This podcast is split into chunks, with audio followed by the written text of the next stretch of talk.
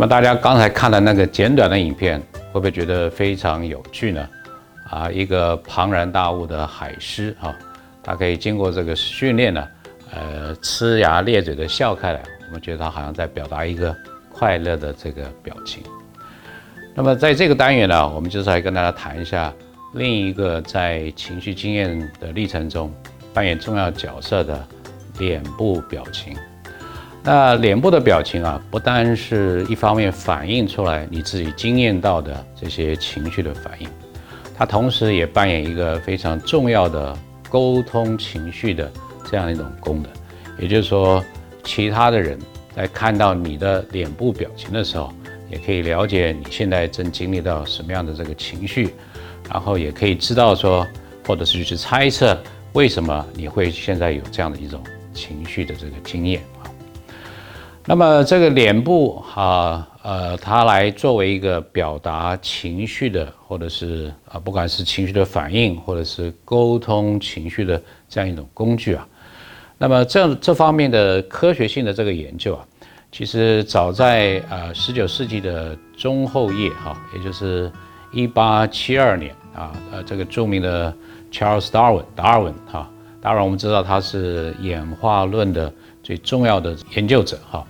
那么他其实。他除了当年的这个所谓呃物种原始的那那个书影响很大之外，还有一个本书对我们心理学家影响很大的，就是这种人跟其他的这个生物，他们所透过脸部表情来作为情绪表达或者是情绪反应的这样的一个工具哈。那么这方面的研究啊啊，差不多经过一个世纪之后，到了呃二十世纪的中后叶啊，也是一九六二年开始。那么，在当年加州大学旧金山分校任教的 Paul Ekman 啊，艾克曼教授可以说是发扬光大。那尤其 Ekman 的教授，他提出啊，他是根据啊达尔文的演化论，看到物种不同的物种之间跟人类之间有许多共同在表达情绪上的这个相似性，而提出了所谓基本情绪的这样的一个看法。他认为这应该是跨文化甚至跨物种哈。比如说，我们看这张照片呢，大概就充分的反映了达尔文所谓这种基本的情绪，好，或者艾克曼所认为基本的情绪是跨物种的这样的一个看法。所以上面呢都是我们所谓人类的这种各种的表情呢，有些快乐的，有些是悲伤，有些是愤怒的，啊，或者是困惑的等等哈。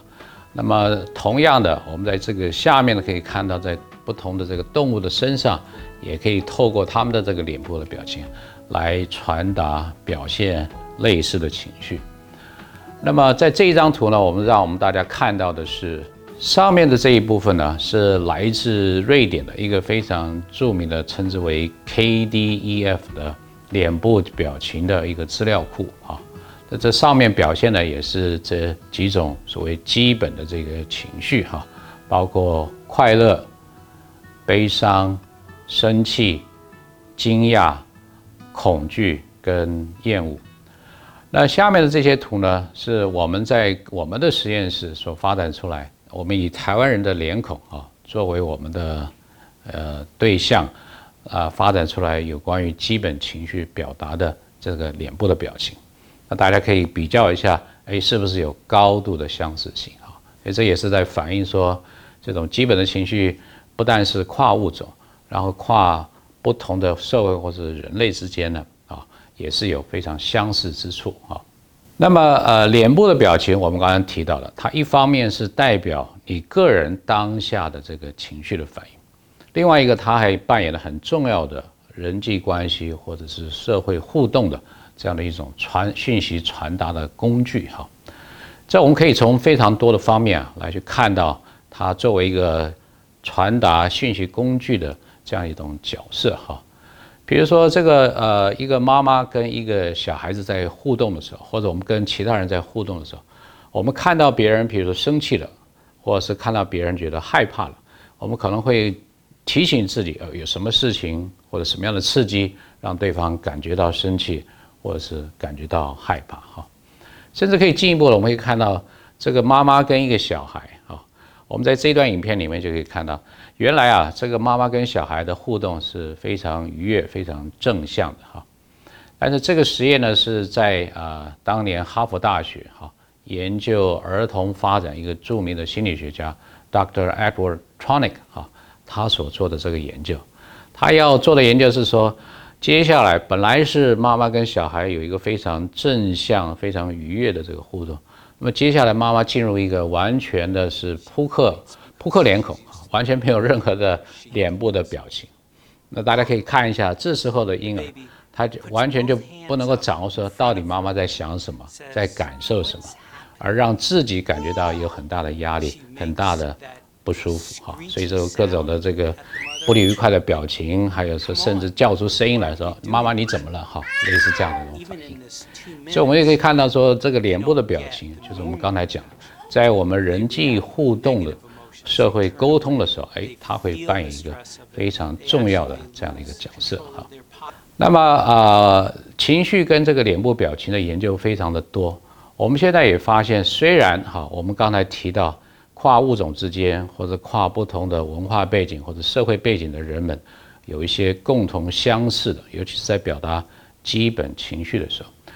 但是我们也不不能否认哈，情绪的这些表现的规则可能会有差异的。也就是说，虽然我们大概都可以感受到这些基本的，包括快乐、悲伤、愤怒啊、厌恶啊、这个恐惧等等啊，但是我们怎么样去把它恰当的表现出来？诶，可能会受到我们文化或者社会背景的影响。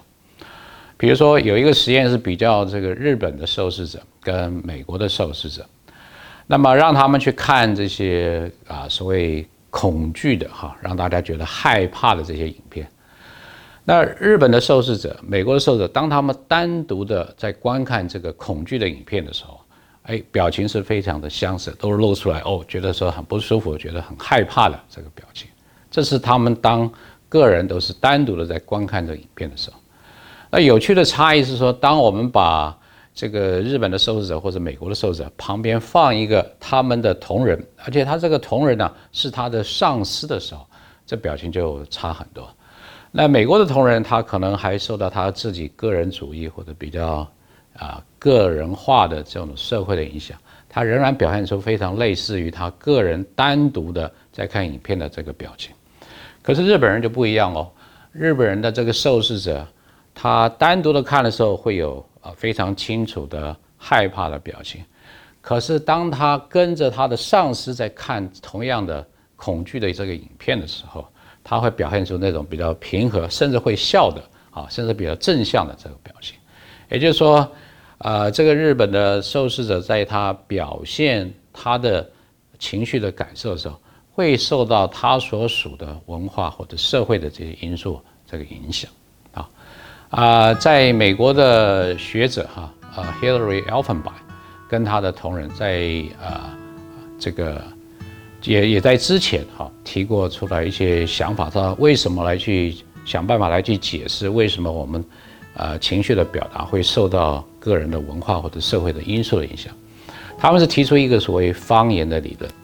按照他们的想法，就是基本的情绪像是一个我们共同的这个母语，